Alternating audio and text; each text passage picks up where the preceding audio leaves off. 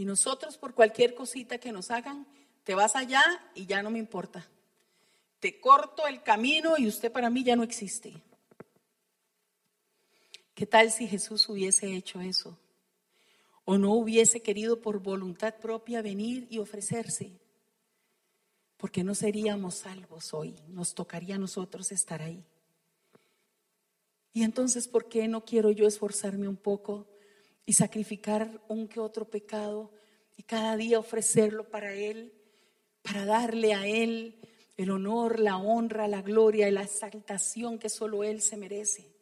¿Por qué yo muchas veces me siento triste, me siento deprimido, siento que la vida no, no me importa, que esas son, son diseños del enemigo? para que nosotros le compremos a Él eso como verdad y queramos suicidarnos como hacen muchos. Hermanos, vamos a seguir nosotros haciendo lo que hacemos o vamos a tomar una determinación. A mí me entristece tanto que le hayan quitado la gloria a Dios y hayan puesto a una persona al que le dicen que trae los regalos cada 24, que le dan una honra impresionante y que ocupa un lugar mejor que Cristo, que no hizo absolutamente nada, que no pagó un precio en esa cruz del Calvario y lo honran y lo exaltan y es a él de quien se trata la Navidad. No, Señor. La Navidad fue el nacimiento de nuestro hijo, del Hijo de Dios, nuestro Señor que pagó un precio por usted y por mí y que eso nos da la oportunidad de llegar a ser salvos y de tener una vida eterna a la par de Él, gozándonos y deleitándonos. Yo tengo una mente tan limitada que no lo puedo graficar, pero yo pienso que ese día no hay nada humano que pueda explicar lo que se debe de sentir, estar en la presencia de Dios y decirle, santo, santo, santo es el Señor.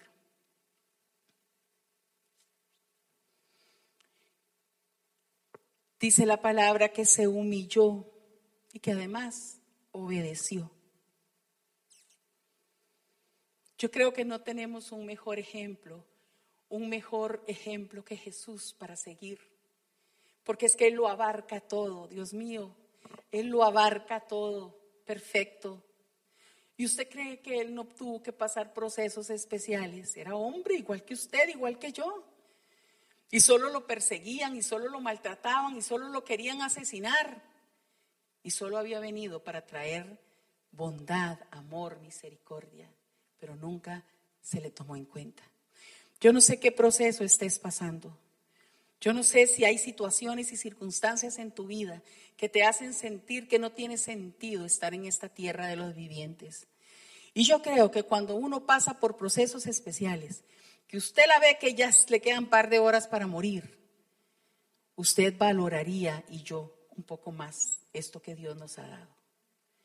¿Saben qué es lo mejor? Que Él está aquí dentro de nosotros. Él está dentro de nosotros. Y Él nos dirige y nos dice, por aquí sí, por aquí no. Esto sí, esto no. Pero a veces el orgullo, la soberbia, la altivez, la prepotencia, la depresión, la tristeza, la amargura, lo que llámelo como usted quiera, le da más importancia a las cosas que te sopla el enemigo que a lo que Dios tiene preparado para cada uno de nosotros. Dice la palabra en estos días, hermanos, nosotros nos volvemos muy, nos dejamos impartir mucho por lo que el mundo dice que tenemos que hacer. Pero vea lo que dice la palabra en Jeremías 19, 15, 19. Dice, por tanto, así dijo Jehová, si te convirtieres, yo te restauraré y delante de mí estarás. Y si entre sacares lo precioso de lo vil, serás como mi boca. Conviértanse ellos a ti y tú no te conviertas a ellos. Y muchas veces nos dejamos influenciar más por la corriente del mundo que se nos olvida impartir lo que está dentro de nosotros y mantenernos ahí y decirle al mundo que lo que está dentro de mí da vida y vida en abundancia. Navidad se ha vuelto exactamente un tiempo en el cual se apela a la soberbia, a la codicia, al orgullo, al egoísmo humano. Y eso no tiene nada que ver con la gloria de Dios. Yo quisiera hoy, de verdad, hermanos, decirle con todo mi corazón a usted que vayamos a casa con este sentir de una transformación. Y si usted lo está haciendo, dése un aplauso. Pero yo creo que nosotros tenemos que luchar mientras estemos en este estuche hasta que Él venga por nosotros. Porque no es fácil. Nadie dice que sea fácil. Y yo no tengo aureola ni alas, yo tengo que postrarme todos los días a los pies de Cristo, pidiendo misericordia, porque yo quiero que a mí se me note que Él vive en mí y ni siquiera tenga yo que decirlo. Que a mí se me note que Él vive en mí. Y nosotros quisiéramos de verdad que esta congregación que Dios levantó, porque salió del corazón de Dios, no del hombre, para restaurar, para animar, para apoyar, para apapachar a los que nos han golpeado, a los que nos echaron, a los que nos golpearon, a los que nos maltrataron, porque Dios no echa, no desecha, no maltrata. Él lo único que quiere es que nosotros sepamos que realmente Él nos ama. Y mira lo que dice Romanos 3:23, dice, por cuanto todos pecaron y están destituidos de la gloria de Dios. Pero Él vino a pagar un precio que usted y yo teníamos que hacer para darnos libertad y vida eterna. Jesús vino al mundo a buscar y a salvar lo que se había perdido.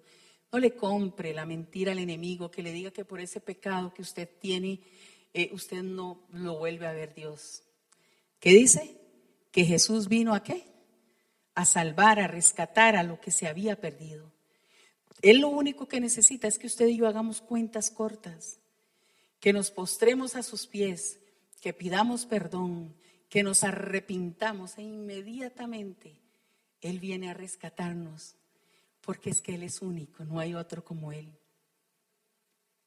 Y si usted empieza a leer la Biblia desde Génesis hasta el Apocalipsis, usted ve a un pueblo que era siempre lo mismo. Él le advertía, él le decía, él clamaba, él y hacían lo que les roncaba, hermanos. Porque somos irreverentes, porque somos orgullosos, porque somos rebeldes por naturaleza pero es Él en nosotros quien marca una diferencia absoluta. Jesús vino a buscar y a salvar lo que se había perdido. Él vino a reconciliarnos con Dios. Vino a restaurar nuestras vidas dañadas por el pecado para que pudiéramos cumplir ese propósito por el cual habíamos sido nosotros creados. Y termino, Tito 2.14 dice, quien se dio a sí mismo por nosotros para redimirnos, para comprar, para librar de toda iniquidad y purificar para sí un pueblo propio, celoso de buenas obras. Esa es la noticia. Cristo el Señor, el Salvador, vino a rescatarnos, inmerecedores e indignos. Pero ese pago en esa cruz del Calvario, precio de sangre en nuestra libertad, nos hace dignos y merecederos de todo, de todo lo que Él nos quiera dar con la actitud correcta, mi amado hermano. Podemos pasar por alto la evidencia. Mucha gente dice que nosotros los cristianos somos idiotas. Yo no tengo que defenderme porque yo tengo pruebas que me demuestran que Jesús vino, que nació, que murió y que resucitó. Hay testigos oculares que dicen que Él vino y que Él murió.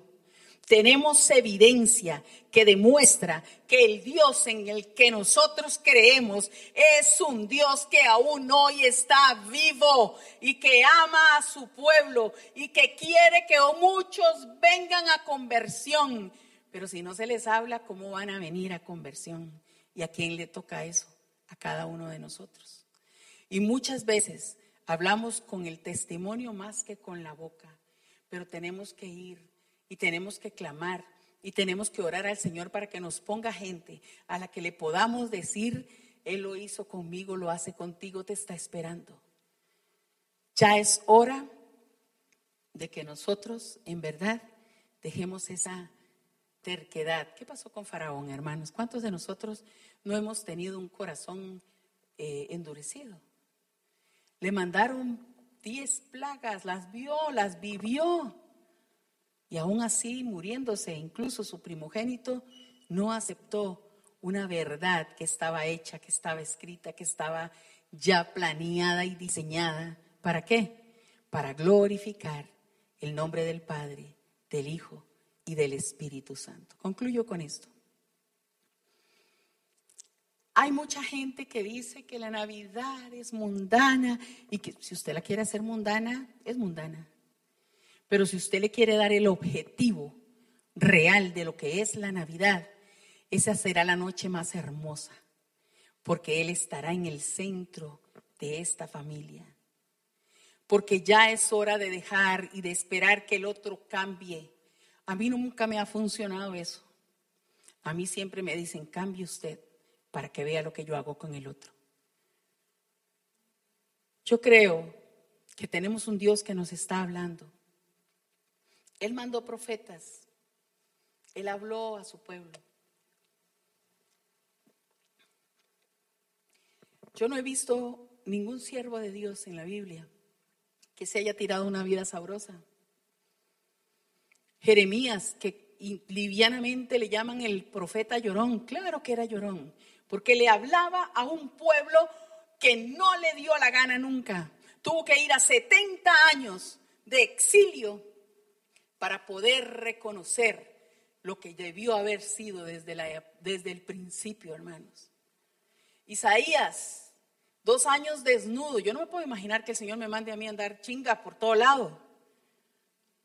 Pero nosotros no valoramos lo que está escrito en la palabra. El día, y se lo puedo refutar a quien sea, el día en que nosotros cojamos la Biblia y le demos el lugar que se merece y escuchemos a Dios a través de lo que está escrito ahí hace más de dos mil años, ese día empezaremos a conocerlo y ya no es de oídas, es face to face. Lo tengo cara a cara y voy a reconocer quién es Él. Y lo que dice la palabra, toda rodilla se doblará y toda lengua confesará que Jesús es el Señor para gloria de Dios Padre. Y yo creo que aquí ninguno de nosotros, ninguno de nosotros podemos dejar de estar pegado a ese libro. Hay gente que anda de iglesia en iglesia buscando que me profeticen, que me profeticen, que me digan, y, se lo dice un hombre que se puede equivocar, pero todo está escrito en la palabra. Toda la profecía está escrita ahí. Y el Señor nos dice que con amor eterno nos ha amado y por eso nos prolonga su misericordia. Vamos a orar. Señor, gracias. Gracias por tu amor. Gracias por tu bondad y misericordia. Gracias porque con esta mente humana quizá no podamos entender con claridad ese sacrificio de amor tan inmensurable que hiciste por cada uno de nosotros en la cruz del Calvario. Y hoy, Señor, mis hermanos y yo y los que probablemente nos estén viendo por Facebook Live, tomamos este tiempo. Yo no sé si aquí habrá alguien a quien Dios hoy haya tocado con este mensaje. Este es tu tiempo. Ve con el Señor y dile, perdón, Señor. Quizá no me he comportado como tú quieres que yo lo haga. Quizá en mí todavía hay soberbia, hay orgullo, hay altivez, hay prepotencia. Pero hoy, Señor, yo quiero postrarme a tus pies y pedirte que vengas y escudriñes lo más profundo de mi corazón. Y mira a ver si hay algo en lo que yo me engaño, Señor. Porque no hay nada más extremadamente perverso y engañoso que el corazón, dice Jeremías. Yo no quiero bailarme, Señor, a mí mismo. Yo solo quiero hoy reconocer que eres mi Señor, mi Salvador, mi único y suficiente Dios. Y que pido perdón, Señor, por todas y cada una de las cosas que yo hago, consciente, subconsciente, inconscientemente. Y te entrego mi vida y te hago Señor absoluto de ella, porque ya no quiero seguir haciendo lo que a mí me da la gana, Señor o lo que yo pienso que está bien, solo quiero hacer tu voluntad perfecta. Gracias Señor por ese pago de ese precio tan elevadísimo en esa cruz del Calvario. Gracias Señor por ese amor que yo no voy a poder entender nunca. Gracias por volverme a ver, dile ahí. Gracias porque te fijaste en mí. Gracias porque me buscaste. Gracias por no haberte cansado. Y no se canse de orar por sus hijos, ni por sus hermanos, ni por su familia. Porque llegará el día en que el Señor es Él el único, el Espíritu Santo, el que convence de justicia, de pecado y de juicio. Estamos viviendo tiempos difíciles pero lo tenemos a Él que va delante nuestro como poderoso gigante. Y no es lo que el mundo me dice, ni los miedos, ni que hoy sale uno y mañana el otro, y que viene el otro virus, y que viene la otra inyección, y que viene. Estamos bajo la cobertura de las alas del Omnipotente, y ese es nuestro primer objetivo. Gracias, Señor, por hablarme hoy hacerme conciencia hoy de lo que es en realidad la verdadera Navidad. Que este año con mi familia yo pueda empezar con una oración adorando, exaltando, glorificando y honrando a tu nombre. Y enséñame que para eso me creaste no para venir a perder el tiempo cansándome, agobiándome, angustiándome, desanimándome, deprimiéndome. Me creaste para adorarte en espíritu y en verdad. Gracias Señor por tu amor. Gracias Señor por tu misericordia. Pero gracias Señor porque sé que has prometido estar conmigo hasta el último de los días y que no me dejarás y que no me abandonarás.